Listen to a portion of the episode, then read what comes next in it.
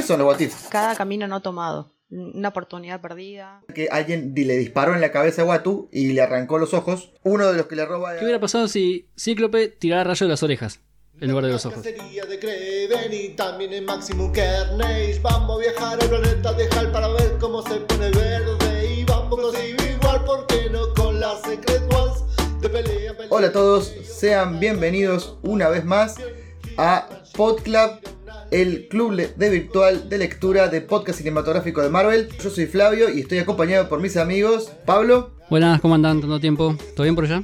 y también por nuestra amiga Gaby. ¿Cómo estás Gaby? Hola Flavio, muy bien. Acá muy contenta de haber leído un cómic más. Le contamos a todos que lo que estuvimos leyendo fueron algunos de los números de la gran saga de Marvel conocida como What If. Todo esto haciendo la previa que el día 11 de agosto se estrena el primer episodio de la serie animada de What If.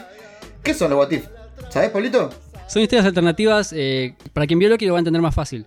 Cada decisión que toma un personaje va creando una línea diferente de universos. Eh, cada decisión, cada actitud que toman, lo explica Watu eso en el, cómic de Spider-Man que leí, y se van creando un mundo a, través de cada decisión que toma una persona en su vida. O sea que están diciendo que los What If son partes del multiverso para mí. Y la verdad había leído muy pocos What If y esto no lo habían explicado ninguno, que particularmente me di cuenta que por ejemplo, una historia de Spider-Man puede cambiar solamente por una decisión, como explicó Watu, y a la vez, contando esta historia de cómo cambiar de Spider-Man, modifican también la de los otros personajes que lo acompañan. Por ejemplo, en el que leí yo, que está con los Cuatro Fantásticos, juntan varias historias de los cómics viejos. Por ejemplo, en la que leí de Spider-Man hay tres historias de cómics. La número 1 de Spider-Man, la 13 y la 14 de los Cuatro Claro. Fantásticos, todas juntas para contar una historia de lo que pudo haber sido si pasaba X cosa. Sí, básicamente es como una decisión distinta de la que fue en el hecho que hubiera alterado todo, toda una línea temporal. Básicamente lo que pasaba en la serie de Loki, Gaby, sería como que cada evento Nexus, el resultado que, que traería o no. Yo le diría como, como lo leí, cada, cada camino no tomado. Una oportunidad perdida, la decisión postergada de lo que podría haber sido.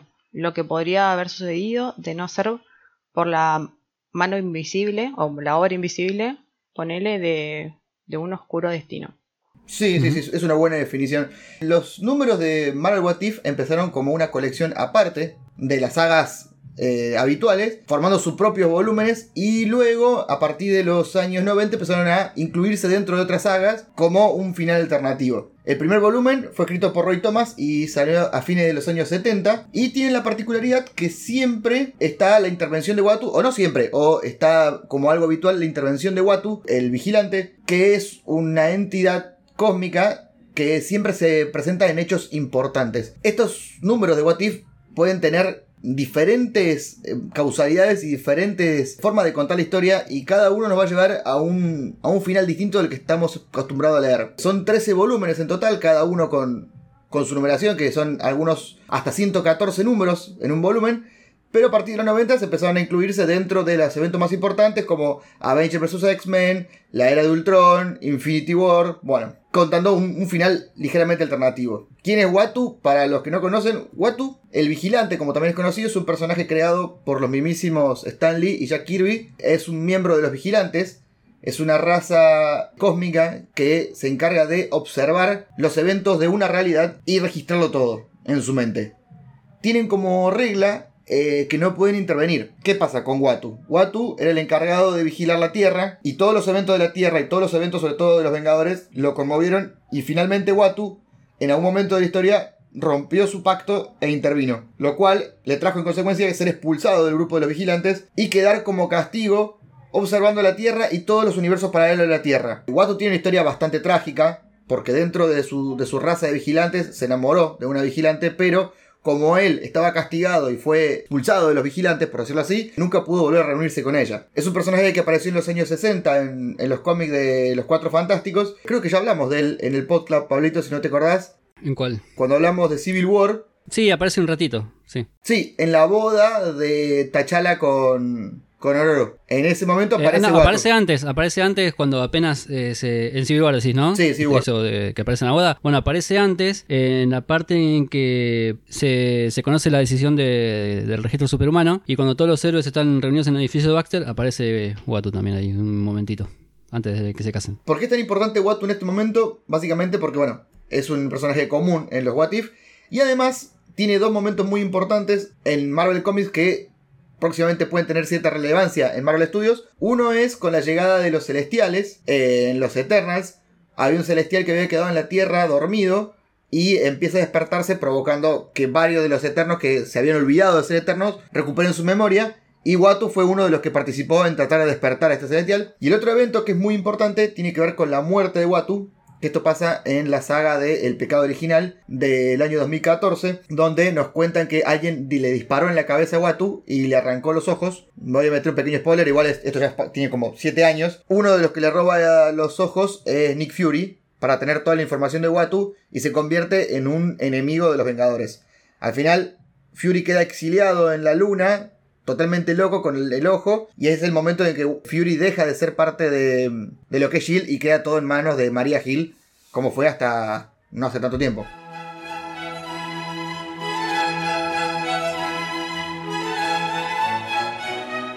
El universo Marvel se ve en el cine, se escucha en el podcast y se lee en el primer Pod Club virtual de lectura.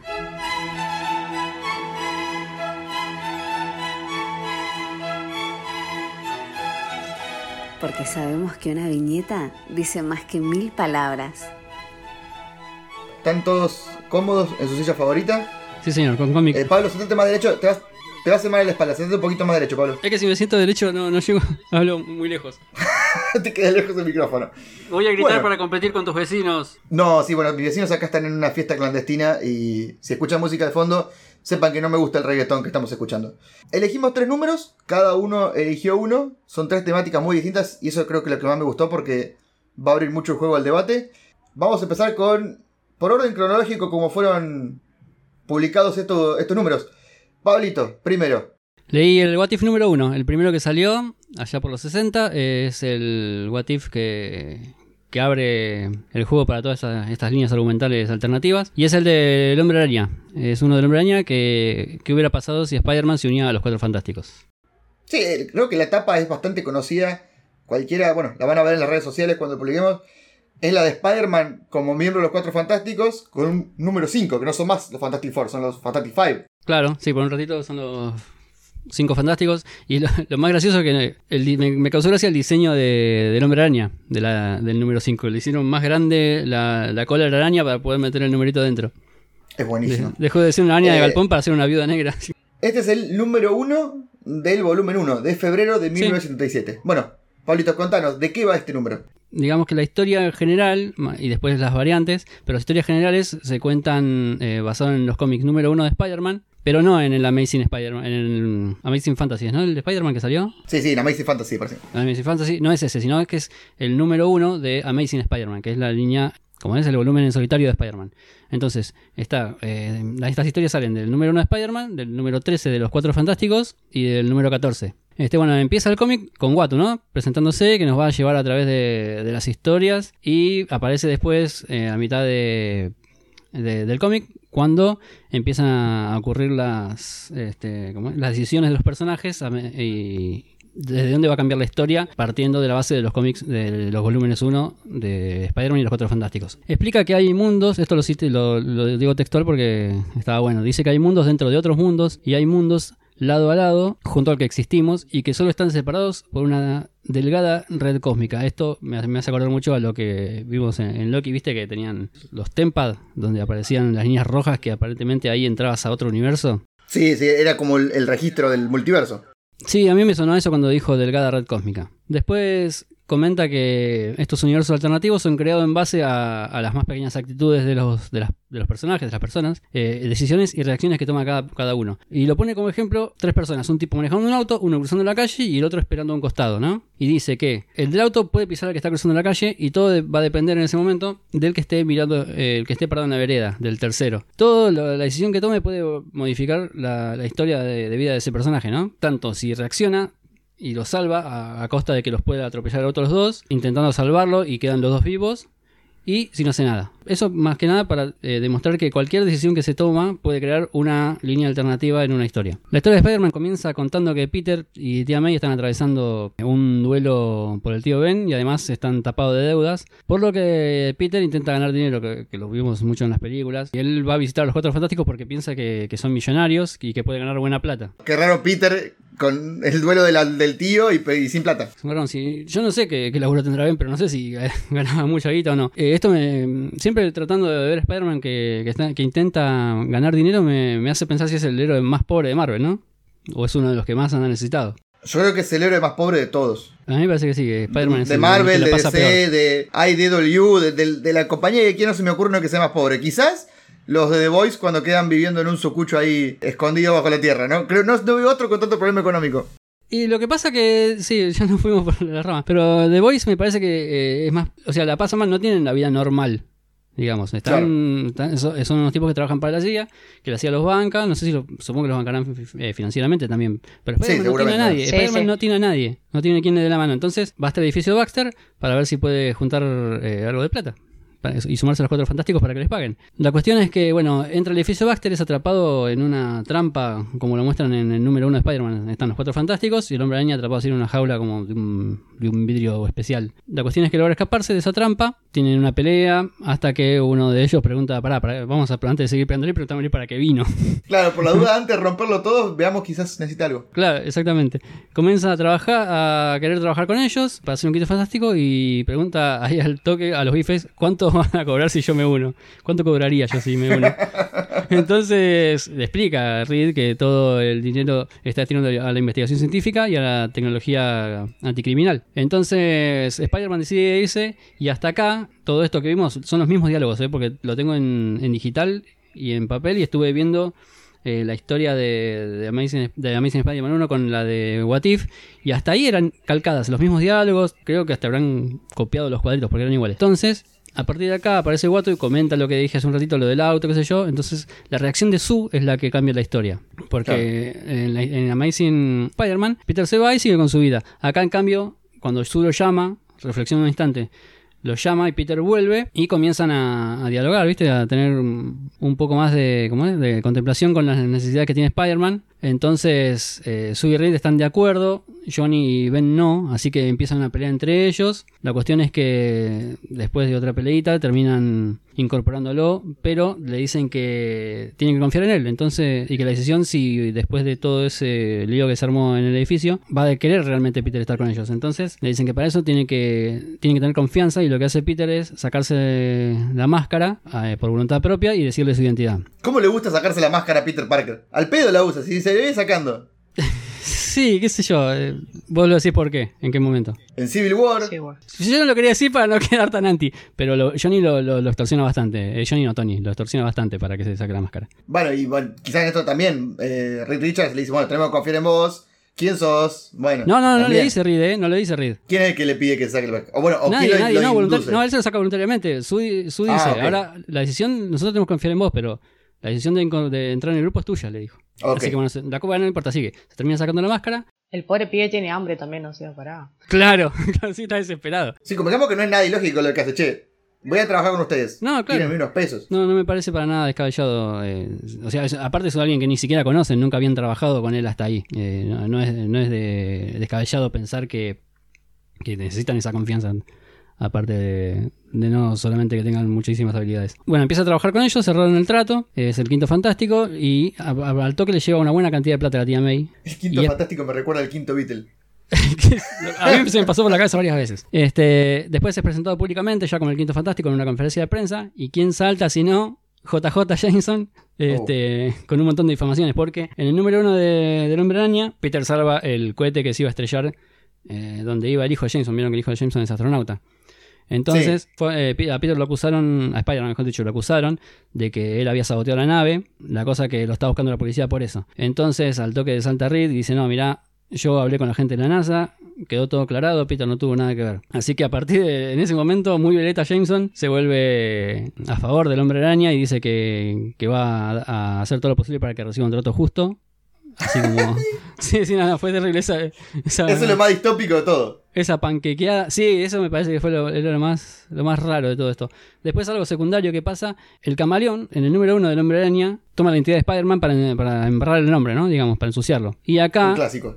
sí, sí, y acá en el, por haberse unido a los Cuatro Fantásticos, el camaleón estaba viendo en el noticiero, eh, dice, bueno, uh, ahora se me cagaron todos mis planes porque no puedo... Yo pensaba eh, robarle la identidad de, de Spider-Man para ensuciarlo, robando cosas. Y ahora no puedo porque ya está con los cuatro fantásticos y tiene muchísima credibilidad. Así que el camaleón dejó de ser un villano. Ah. Después continúa la historia, pero ya entrando en lo que sería el número 13 de los Cuatro Fantásticos, donde eh, el grupo original tenían pensado viajar a la Luna, que es lo que contaste vos acerca de, del lado oscuro, ¿viste? De la parte azul de la Luna. Sí. Bueno, Que ahí es donde conocen a Tillian. es donde conocen a Tillian y se encuentran con Watu. Bueno, la cosa es que tenían la nave lista y Reed dice, bueno, como solamente tenemos cuatro asientos, siempre ninguneando, Su te vas a tener que quedar No. a controlar todo desde acá. Y lleva a Spider-Man. Alto machirulo, Richard. Bueno, no me sorprende nada. Fue terrible. No, no, no sabe la que pasa después. No me sorprende deja nada. a su, a su monitoreando todo desde la Tierra que se empieza a sentir mal. Porque dice, puta, yo hice entrar a, hice todo lo posible para que entre Spider-Man y ahora se lo llevan a este. O sea, empieza me dejaron afuera. Eh, empieza a cuestionar su, su decisión de haber incorporado a Spider-Man. Después aparece en escena Iván Kragov, el, el fantasma rojo, que es un, un comunista villano. Quiere eh, obtener poderes también, ¿no? Para poder vencer a los cuatro fantásticos. Entonces hace lo que hicieron los cuatro fantásticos. Se sube él junto con unos monos a una nave y viajan directamente a una nebulosa para tener poderes. ¿Por qué viajo con monos? Quiero saber eso. No, no sé, no sé.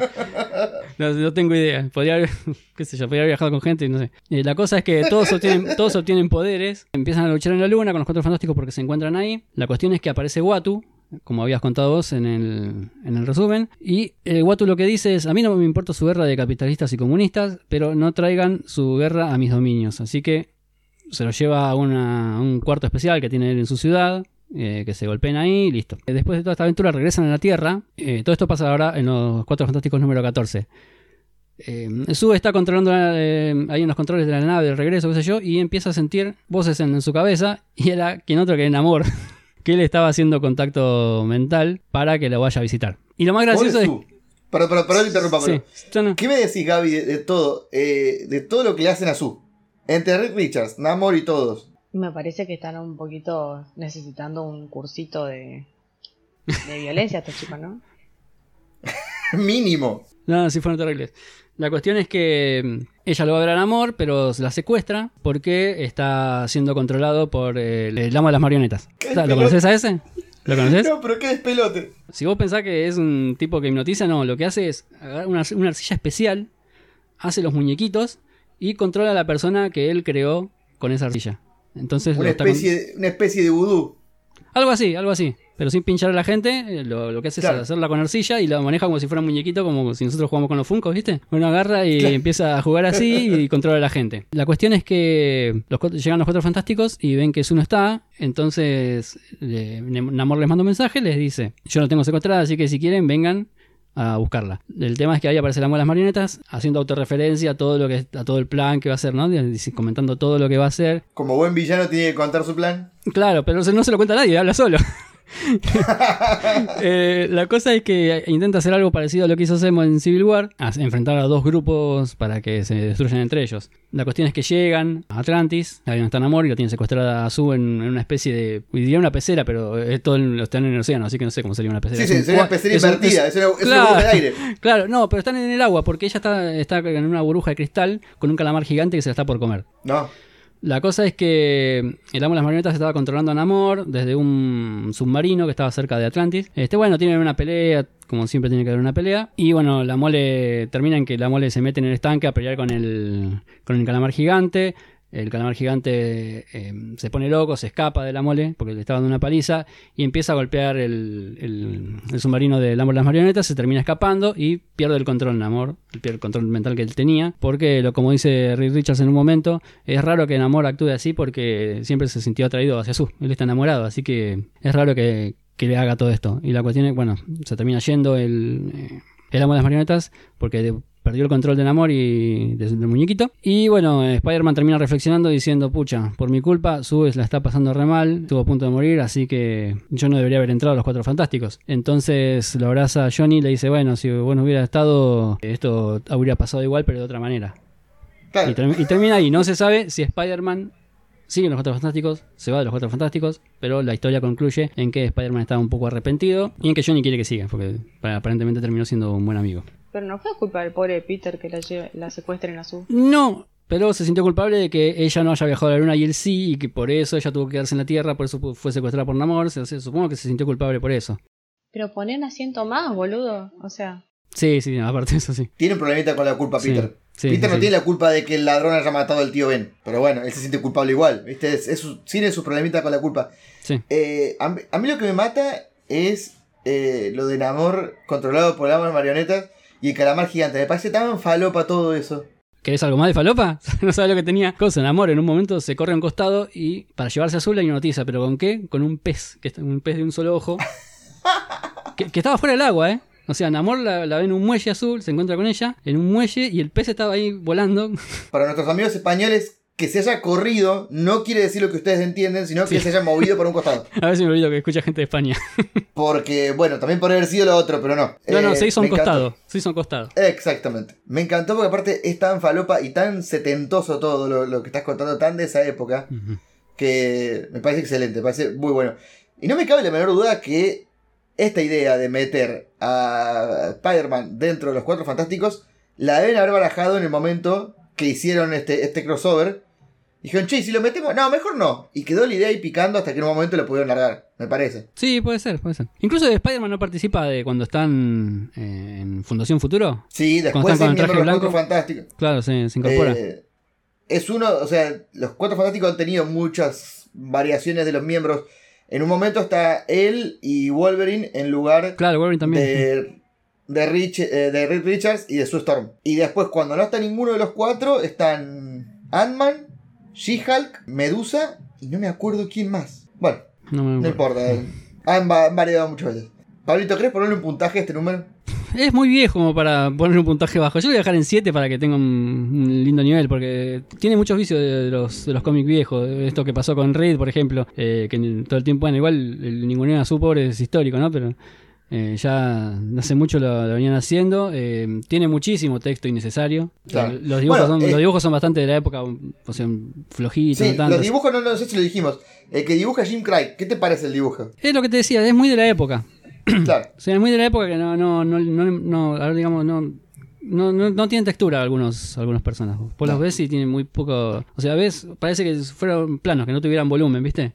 El volumen vos se los podés dar con haciéndole sombritas, al- este, algún, alguna trama, pero acá parece que no tuviera mucho, no se le marcan los músculos, Sí. o sea, le hacen solamente la, la forma de... Muy 2D. Muy Exactamente, todo en dos dimensiones. Sí, sí. Bueno, y el escritor es Roy Thomas, que convengamos que Roy Thomas es uno de los, podría ser de los discípulos más apegados a lo que era Stan Lee, a la forma de escribir Stan Lee, de explicar mucho, de muchos cuadros de diálogo, de muchos relatos del el relator omnisciente. Muy el estilo de Stan Lee, es Roy Thomas. O sea que, lo que decís vos es muy de la época. sí. Quedó en un 7 entonces, 7 puntos. Sí, sí, yo le pongo un 7 para ser generoso, porque si me pongo un hincha pelota, capaz que le pongo menos. Avanzamos en el tiempo, nos vamos del año 77 al año 2008. En esta época, se, en febrero del 2008, se publica el volumen de What If Civil War. Recordemos que el, volumen, que el, el evento Civil War fue en el año 2007.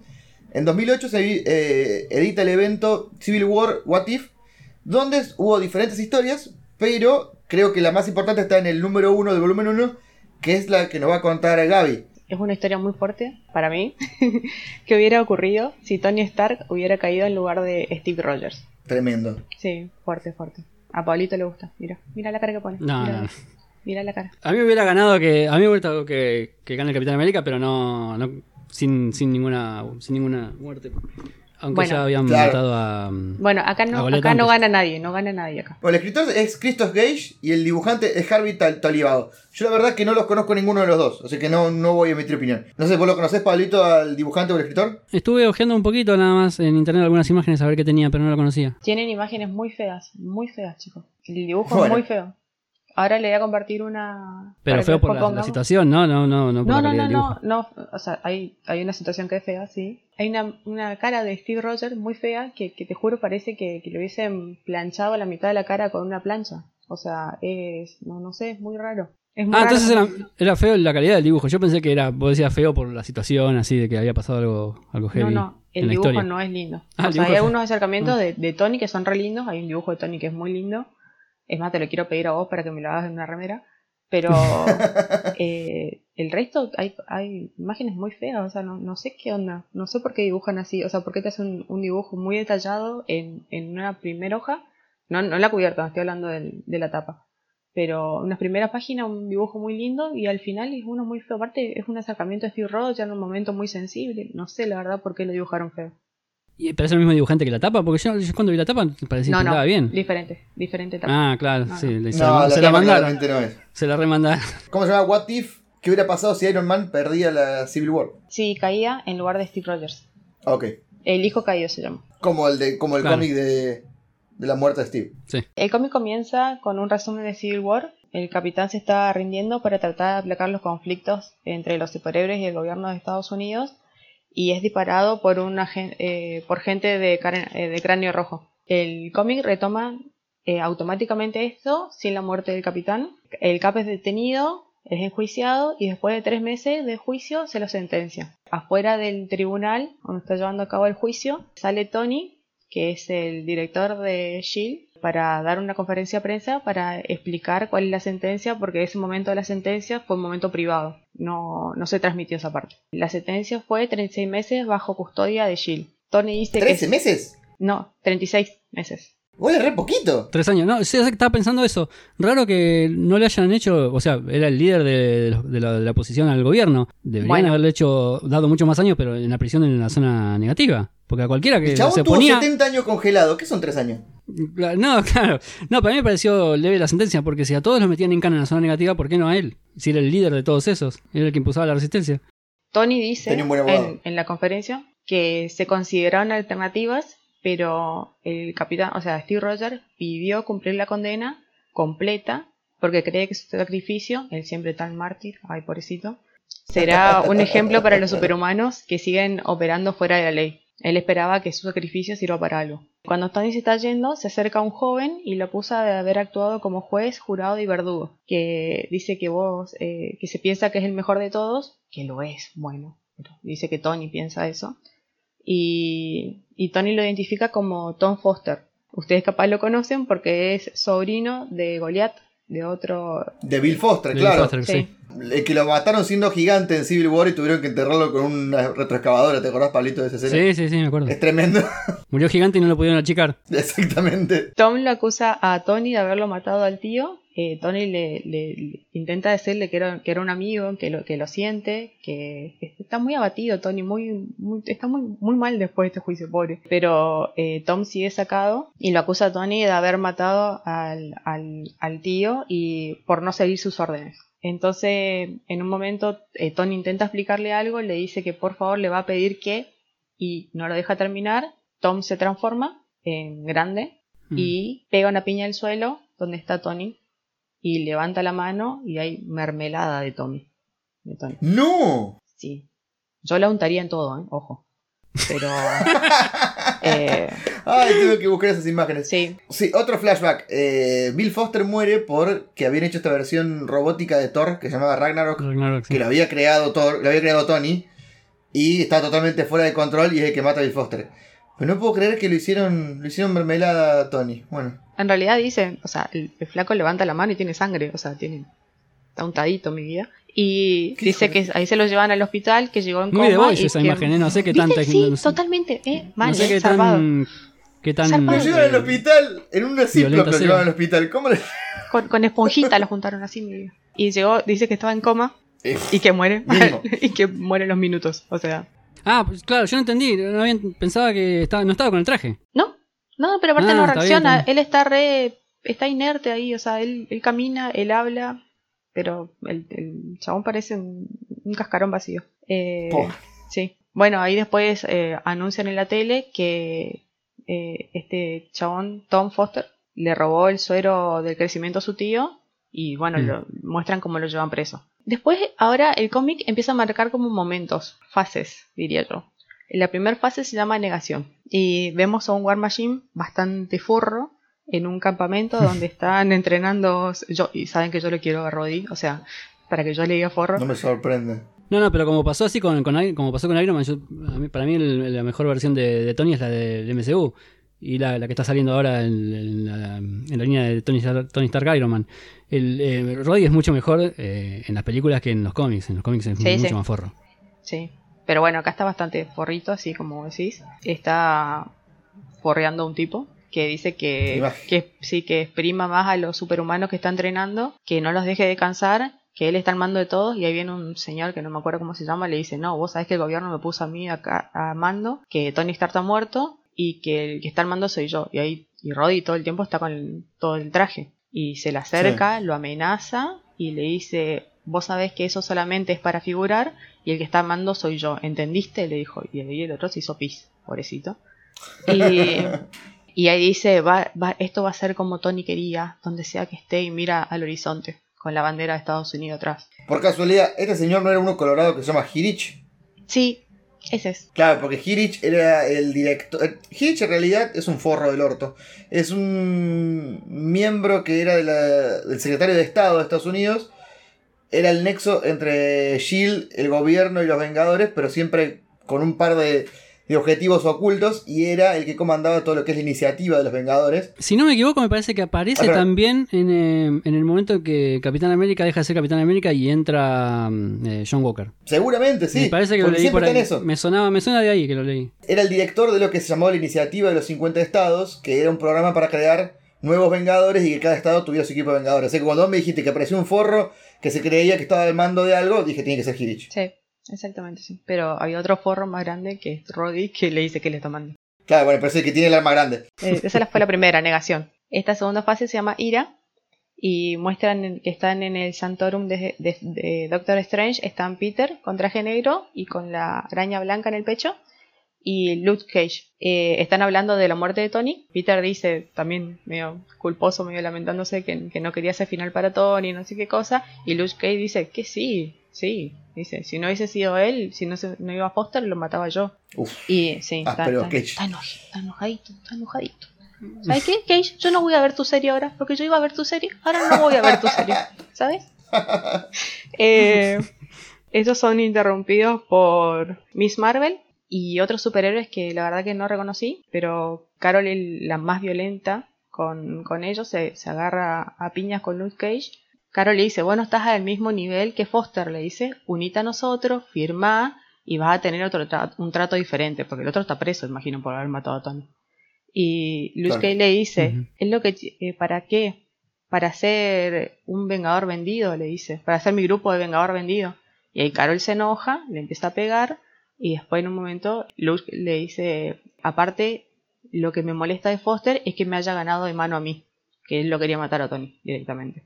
Ah, estaba re zarpado, Luke Sí, Cage. Quedaron los ánimos bastante alterados después de Civil War, parece. sí, ese señor le puedo dar unas clases de meditación si quiere. No, ya no. No, pero ¿sabes qué es lo que me llama la atención? Que, que Luke Cage, muchas veces, más allá de que el chabón sabe que mano a mano le puede ganar a, a muchos, trata de mantener la paz, trata de evitar la violencia. Me llama la atención que esté tan zarpado, pero bueno, me gusta. Acá está sacado y la saca a Carol, que lo termina tirando esos eh, rayitos de fotones. Y lo, lo deja muy lastimado, muy lastimado. Lo- la tienen que parar a Carol porque se saca. Cuando le dice eso, que, él- que le hubiese gustado matar a Tony. Y Luke le dice, es lo que tienen las armas, guapa. Le dice, que estén registradas no significan que no sean menos peligrosas. Porque la verdad que lo dejó destruido en el piso. Bueno, tiene, Mm. tiene cierto punto de razón en eso. Sí, sí, sí, por supuesto. Eh, la tercera fase se llama negociación, que muestra una reunión de los accionistas de la empresa de Tony, que están discutiendo porque, bueno, las acciones se fueron al piso, porque sin Tony medio que la empresa no vale nada. Y aparece un señor que se llama Alexander Lukin, que es presidente de la corporación Cronas, diciendo que es el accionista mayoritario y que le invita a todos a jubilarse. Sí, ese Looking aparece, aparece en el volumen 6 de Capitán América, que es un tipo que labura mucho con Crane Rojo. Eh, Lukin aparece en el número que leí yo. Es, un- es una constante Lukin entonces. Mira. Y bueno, después viene la, de- eh, la fase de depresión. Eh, está en la tele hablando de la muerte de Tony, muestran un departamento y en un momento se ve que una carta para Pepper y dice que sus servicios en Stark Industries ya no serán requeridos. Y No, después, pobre Pepper. sí, después recuerdan un momento, están diciendo que bueno, que Tony tuvo muchos amoríos, en la tele, están diciendo que Tony tuvo muchos amoríos, que se le reconocieron re pocos amigos, que un amigo es Roddy, que otro amigo es Happy Hogan, que murió hace unos meses, dice, y Pepper Potts, que era su sueño trabajar con él, qué sé yo, y después muestra una imagen que está Pepper eh, en el baño, sentada, con la cabeza agacha, con una botella al lado y llorando, abrazada a una remera. Es re triste, es re triste, pobre. Porque encima, bueno, en, en el cómic no es como en, en la película que Pepper es la esposa o novia de, de No, no. Tony. Tiene un romance con Tony, pero se termina casando con Happy. Sí, y los pierdo a los Y dos. queda ese medio, ese, triángulo amoroso porque Pepper también lo quería a Tony. Happy, Happy sabía que Pepper lo quería a Tony y bueno, queda ese triángulo medio amoroso, medio turbio. ¿Meterán No, cosas de esto claro, ¿por en el? MCU a partir de la muerte de Tony? Capaz que el trío ahora es con Tía May y, y Pepper y no. no con Tony. Bueno, y el último, eh, la última fase es aceptación. Eh, hay un guardia que lo va a buscar a Steve a su celda. Y Steve todo el tiempo está leyendo una carta de Tony. Uf. Momento sentimental y muy fuerte. Eh, le dice, Steve, espero que no tengas que leer esto, viejo amigo, porque si lo haces es porque ocurrido algo terrible, significa que estoy muerto. Dice, la verdad que supongo que no debería sorprenderme, porque durante todos mis años como Iron Man eh, he tenido cientos de enemigos que quisieron matarme, y después de los últimos sucesos probablemente haya varios amigos que piensen igual. Claro. ¿viste? Como Luke, que no era amigo, pero bueno. Pero es curioso, dice, siempre me he enorgullecido de pensar en el futuro, de pensar constantemente un salto hacia adelante de los demás. Aparentemente un salto no ha sido suficiente. No importa quién me haya matado, dice, lo que importa es lo que ocurra después y el legado que he dejado. Él aclara que el legado que él deja no son las armaduras, y ahí muestra en un momento que se vea a cráneo rojo donde están las armaduras de Tony. Es la misma carta que le dejó Steve a Tony para que lo acepte a Bucky como Capitán América. Es muy parecido Claro. a lo que, lo que dice. En el número de la conclusión, sí. No, en realidad está em, en, sí, está en el volumen este que aparece de Looking, ¿viste? Que te conté, en el Capitán América volumen 6. Sí, tenés razón. Ahí, Bo- ahí Bucky entra como Capitán América y la carta, así como hay partes, eh, pasajes que leyó Gaby recién que, que son idénticos a la carta que dejó Bueno. Steve, ¿no? Para que continúe el legado, como dice ella, de, de Capitán América en otra persona. Bueno, y él dice que él pensó en que podía dejarle la armadura a la persona adecuada, que por ahí es Roddy, pensó en Pepper, que era gente de su confianza, y Happy. Cuando dice Happy, muestra en el funeral una silla vacía. Me pareció retierno también eso. Después dice, o a ti, dice, siempre he confiado en ti, incluso en los días más negros durante la guerra, nunca dejé de creer en ti, nadie lo hizo, le dice. Pero como te he dicho, no se trata de escoger un Iron Man, sino porque había un mundo antes y habrá un mundo después de él. Dice, se trata de mis ideas, los planes, los inventos que esperaba que se hiciesen, que hiciesen un mundo un lugar mejor. Se trata de que no caigan en las manos equivocadas. Y ahí aparece la, la figura del cráneo rojo cuando muestran las armaduras de Tony.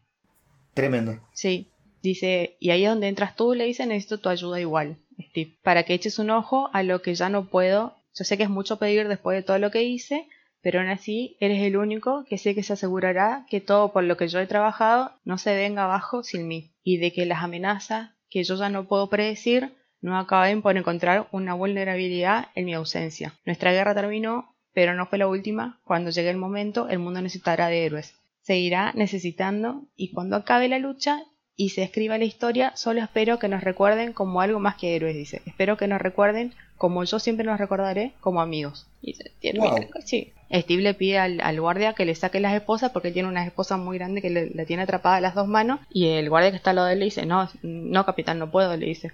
Y le dice, sácame las esposas, le dice. Y ahí se acerca a otro, un, un militar de más rango, y le dice, sácale las esposas, le dice. Y ahí están todos en el funeral de Tony. Hay un cohete que va a mandar el cajón al espacio. ¿Por qué al qué? ¡Qué espacio? falopa! ¡Qué falopa! ¿Por qué? No sé, porque al espacio. que me pareció, aparte a Tony no le gustaba el espacio. o sea, Porque tiene plata mandando- y el que tiene plata hace lo que quiere a un muerto. ¿Viste? Totalmente. En vez de pagarle bien a los empleados o, o abrir ONG, ¿viste? No, ellos se van al espacio, vivos o muertos. Pero bueno, ¿Para qué? bueno. Y ahí cuando le sacan las esposas, Steve hace el saludo militar cuando sueltan el cajón, va, tiran el cajón de Tony al espacio, ponele. El cajón es lanzado al espacio Dice, Anthony Stark, Iron Man, vela por nosotros. Me pareció re religioso eso, tampoco re innecesario, Sí. pero bueno. Y ahí muestra que muestra la Tierra con el cajón de Tony volando por la estratosfera, creo que ubiqué ahí la estratosfera, y una invasión Skrull que se viene acercando. ¡No! Sí. Y ahí es el único momento que aparece Watu. Dice, no tendría que haber sido así. Pero es el único momento. Y está en la luna por lo visto. Pero, y al final la silla vacía en el velorio. Es que Happy no fue al velorio. ¿No que está muerto? ¿Happy también está muerto? Sí, ¿En qué momento me lo perdí eso? hace meses. Ah, tenés razón, si dijiste que estaba muerto hace un mes. Sí. O sea, Wow. estaba Roddy, Pepper y Happy. Encima yo no entendí porque decía Happy y había un señor atrás. Y yo dije, eso no es Happy, no era la silla vacía que decía Happy. Pero, no, tremendo, ¿eh? sí. Sí, sí, es heavy, heavy. Me dio ganas de leerlo igual, ¿eh? Pablo está llorando. Sí. Sí, sí. Bueno, en el mío no aparece Watu, voy a contar eso primero. Pero sí aparece Looking, del que estuvo hablando recién Gaby. Yo leí el número 1 del volumen 7 que se llama ¿Qué hubiera pasado si Scarlet Witch hubiera terminado con el evento House of M diciendo no más poderes? Ese es el título. Todos desempleados.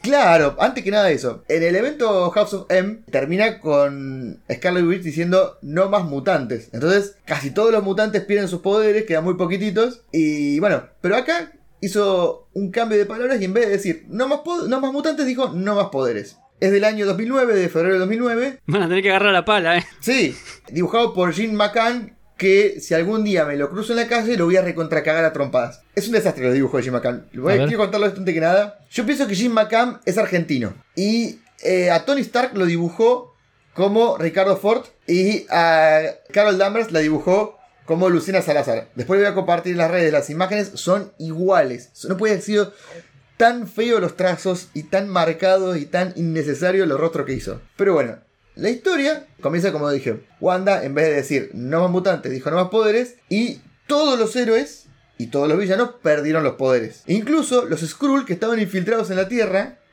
perdieron la posibilidad de cambiar su forma y se volvieron Skrull, pero no podían volver a ser otra forma. O sea, quedaron muy expuestos. Esto también provocó que, por ejemplo, el Capitán América envejeciera muchísimos años todo de golpe porque perdió los poderes del suero. Y Ben Grimm creo que es el único que está muy contento porque recuperó su forma de humano y no siendo la roca. Ah, sí, pobrecita. La que estaba contenta en serio era María Gil, porque eh, en una reunión con el presidente le dice, miren, el gran problema que tenemos nosotros son la gente con superpoderes.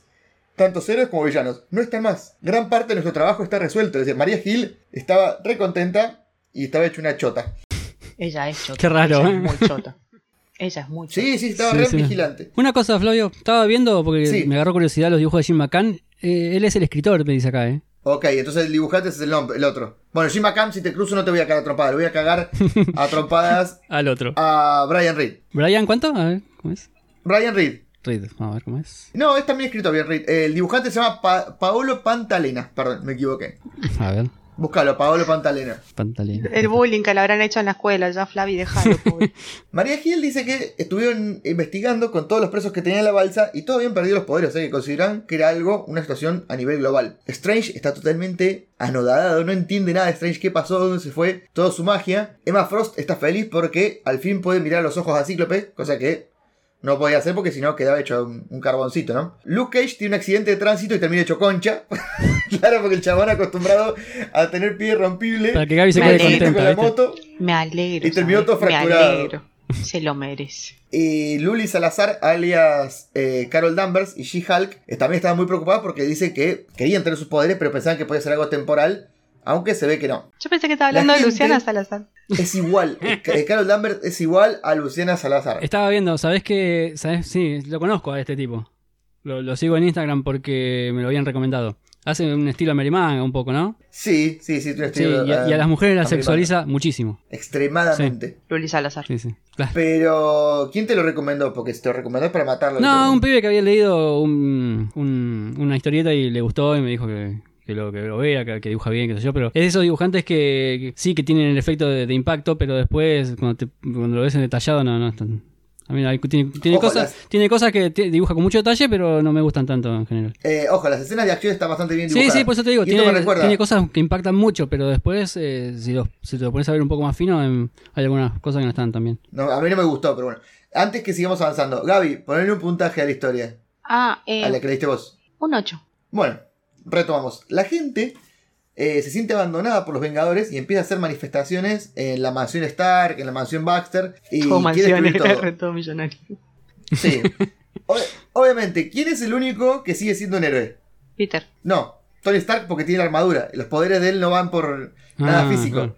Entonces él sigue trabajando como Iron Man. Eh, en la sede, en la mansión Stark funciona como sede de lo que antes fue la agrupación de los Illuminati. Y están Mr. Fantastic, Tony, eh, Stark, perdón, eh, Doctor Strange, Xavier, Namor y Black Bolt, que dijo, bueno, hola a todos, esta es mi voz, ahora me pueden escuchar. Ah, claro, claro. Black Bolt tiene una voz tan poderosa que si habla destruye todo. Y nunca había podido hablar. Y estaba re contento de poder hablar. Ay, Angasito, amigo. Ah, entonces no, Sí, no sí, sí, solamente, es- Wanda no solamente con este con su frase le sacó los poderes a la Tierra, sino también a los, a los del espacio. A todos, a los, a los Skrull, a todos. Claro.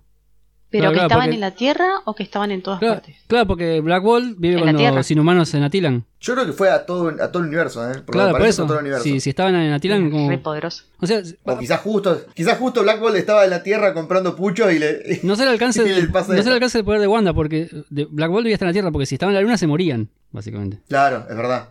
No sé qué habrá, Es verdad. Tenés qué habrá pasado con nosotros inhumanos. Peter Parker está con una duda entre, entre saber si está contento o no. Es como que por un lado está feliz de no tener responsabilidad que le conlleva un gran poder, pero al mismo tiempo siente que él tiene que hacer algo por lo que siempre fue. Mary Jane le dice que al fin tiene que estar tranquilo, que tiene que liberarse de esa obligación que se autoimponía. Y Peter le dice que se, se siente egoísta haciendo eso. Y le dijo, no, no sos egoísta, porque sabes que estás construyendo una familia. Y eh, ahí nos enteramos de que eh, Mary Jane está embarazada. Mm. Dos meses más tarde está el general Lukin en un edificio del que estuvimos hablando hace un rato, de este, de este ruso, que era un ex miembro de la KGB y que tiene un papel similar a lo que era Nick Fury, pero para lo que era la KGB. Al edificio le ataca un grupo de villanos que no tienen poderes, sino que utilizan todos armas tecnológicas, como por ejemplo MODOK, eh, Joker, el buitre, y entran gritando que el Dr. Faustus, que es otro villano también de, de los alemanes, uno que tenía el poder de leer la mente, se había enterado que ahí estaba escondido un cubo cósmico.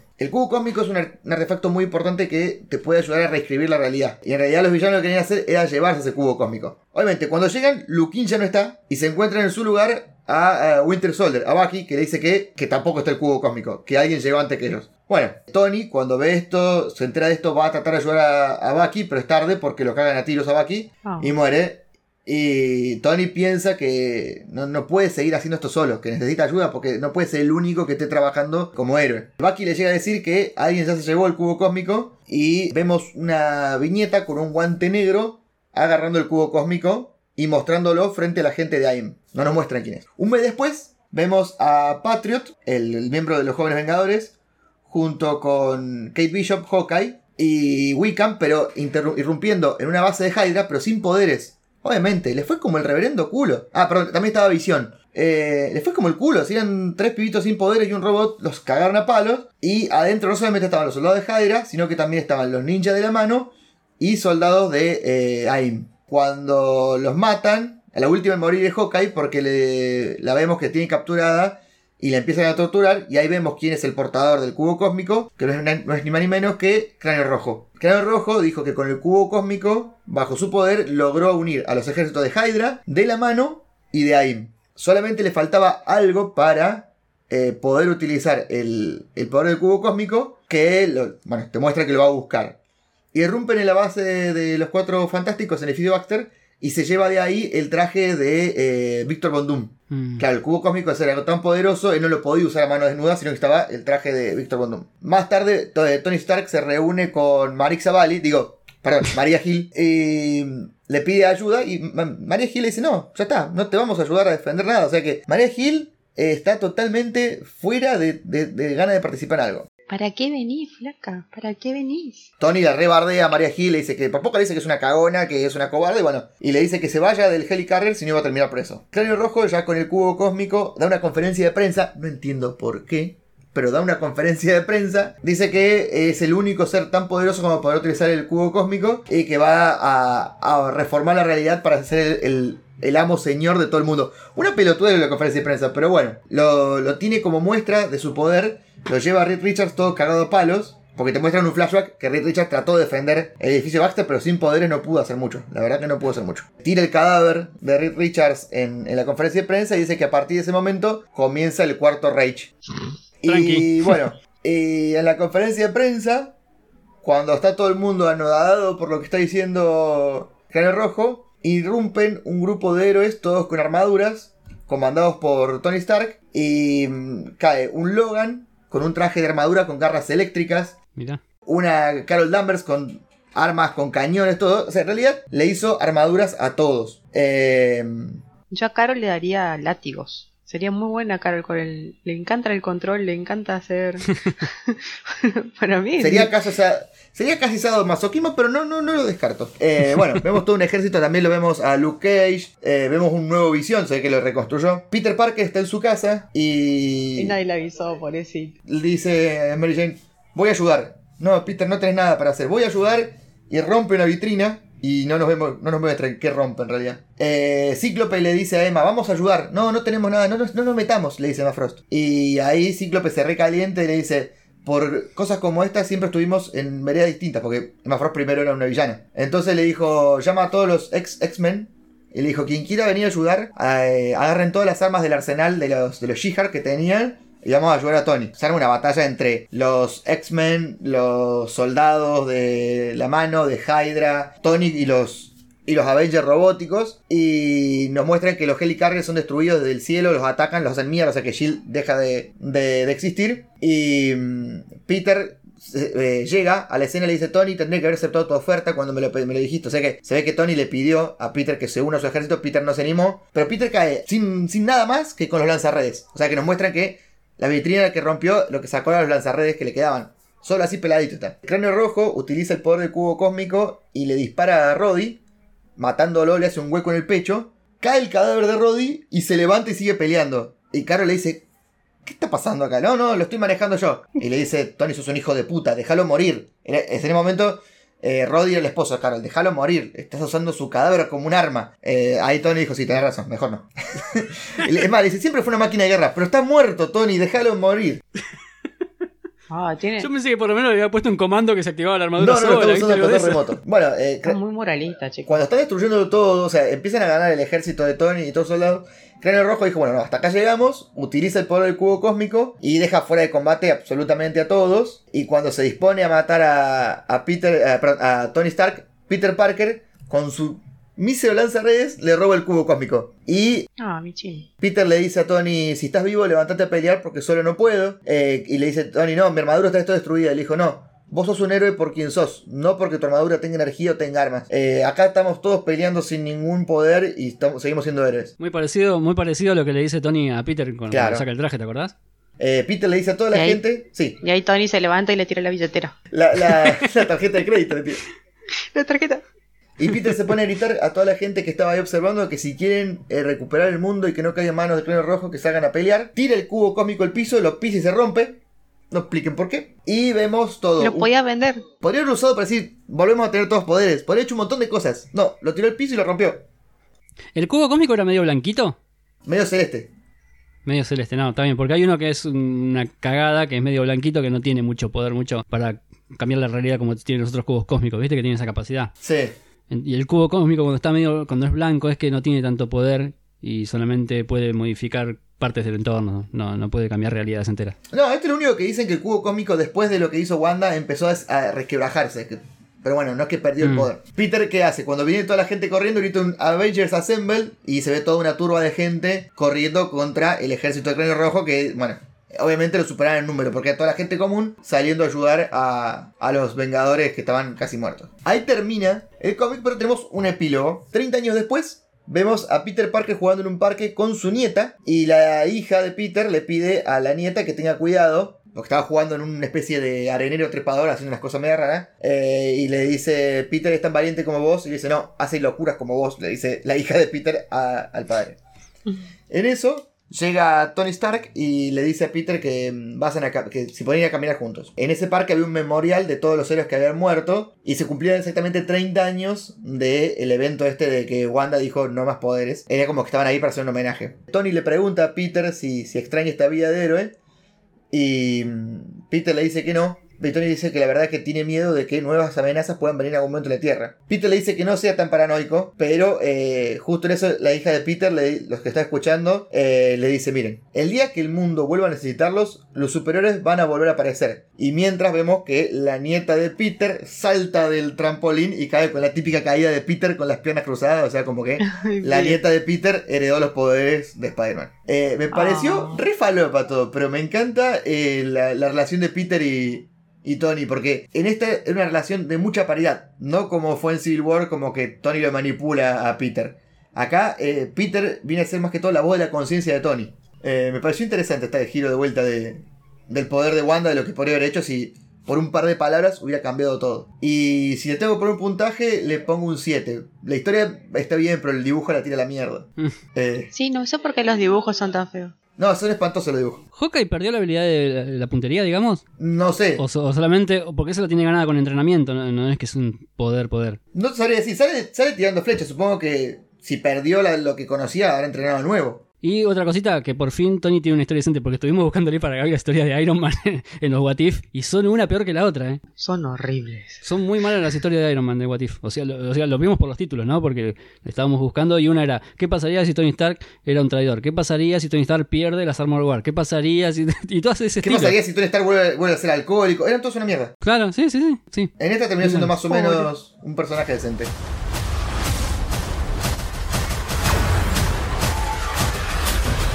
Patreon.com barra Marvel Podcast.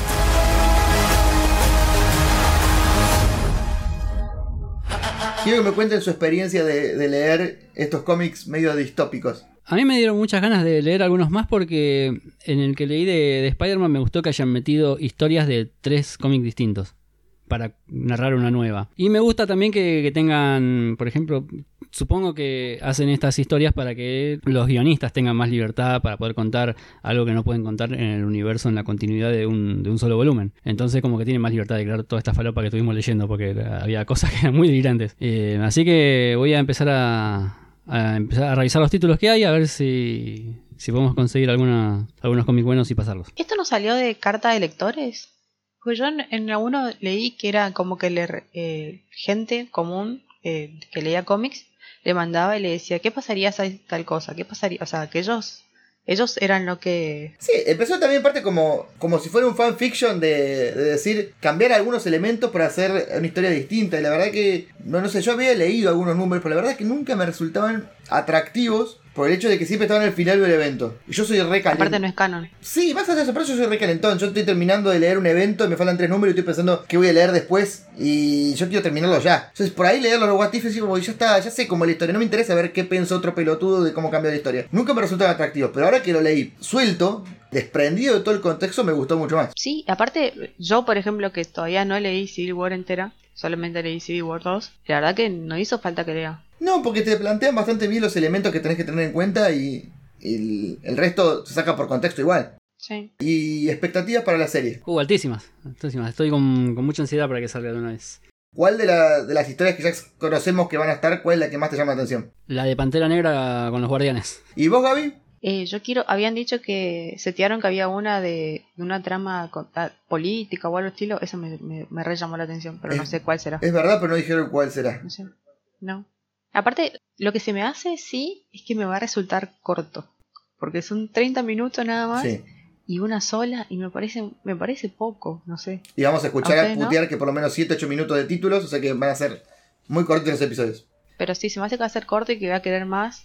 Pero sí, ya tenía el hype alto, ahora lo tengo más alto todavía. Igual, el primer capítulo ya me. El, el, el que mostraron, el de Peggy y, y Steve Small, me encanta. Steve Small es mi, mi Steve favorito, va, el único que me gusta. Oye, Pero. sí. Te juro que ¿Se, sí. ¿Se quieren reír un rato? sí. Si ya terminaron de comentar.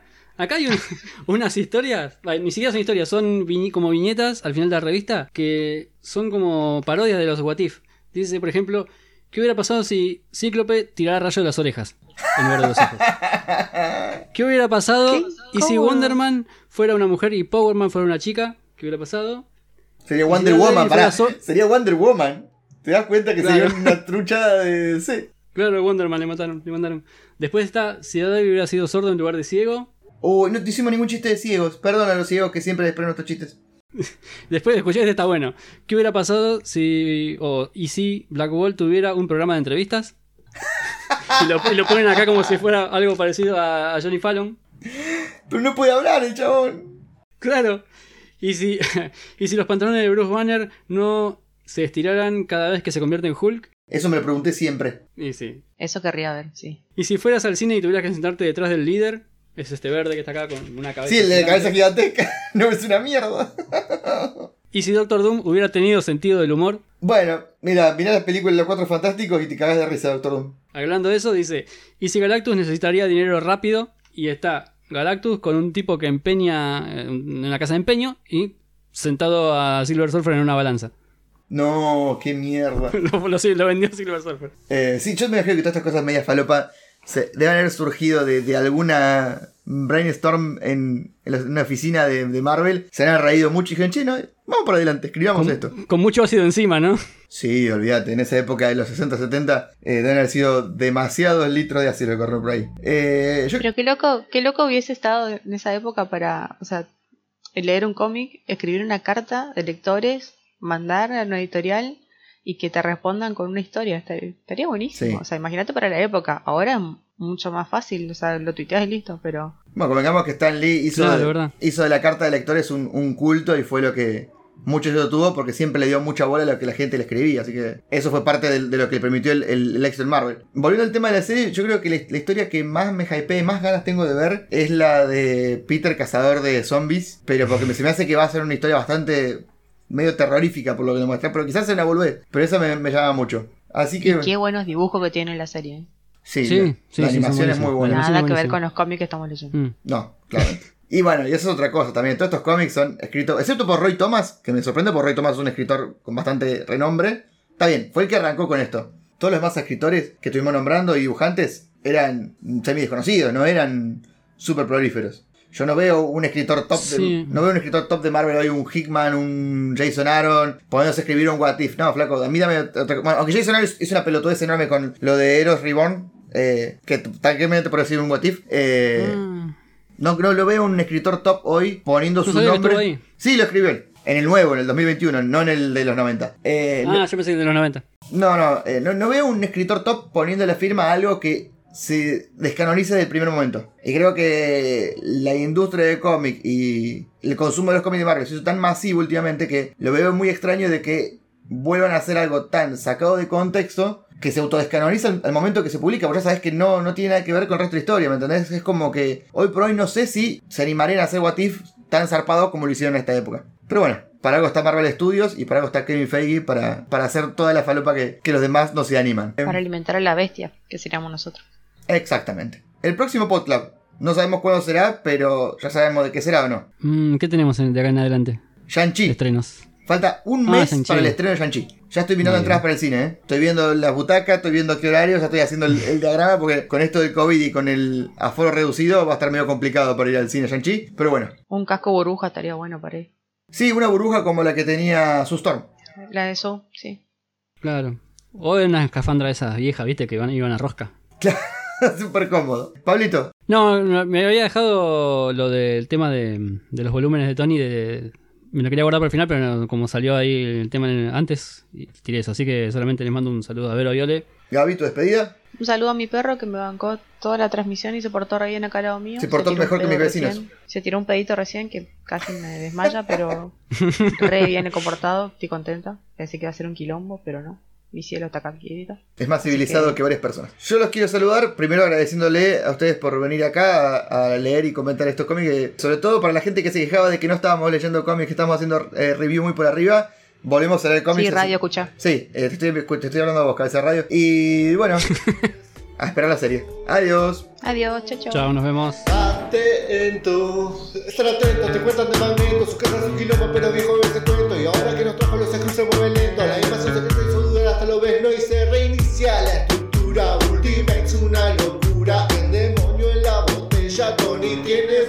Tony tiene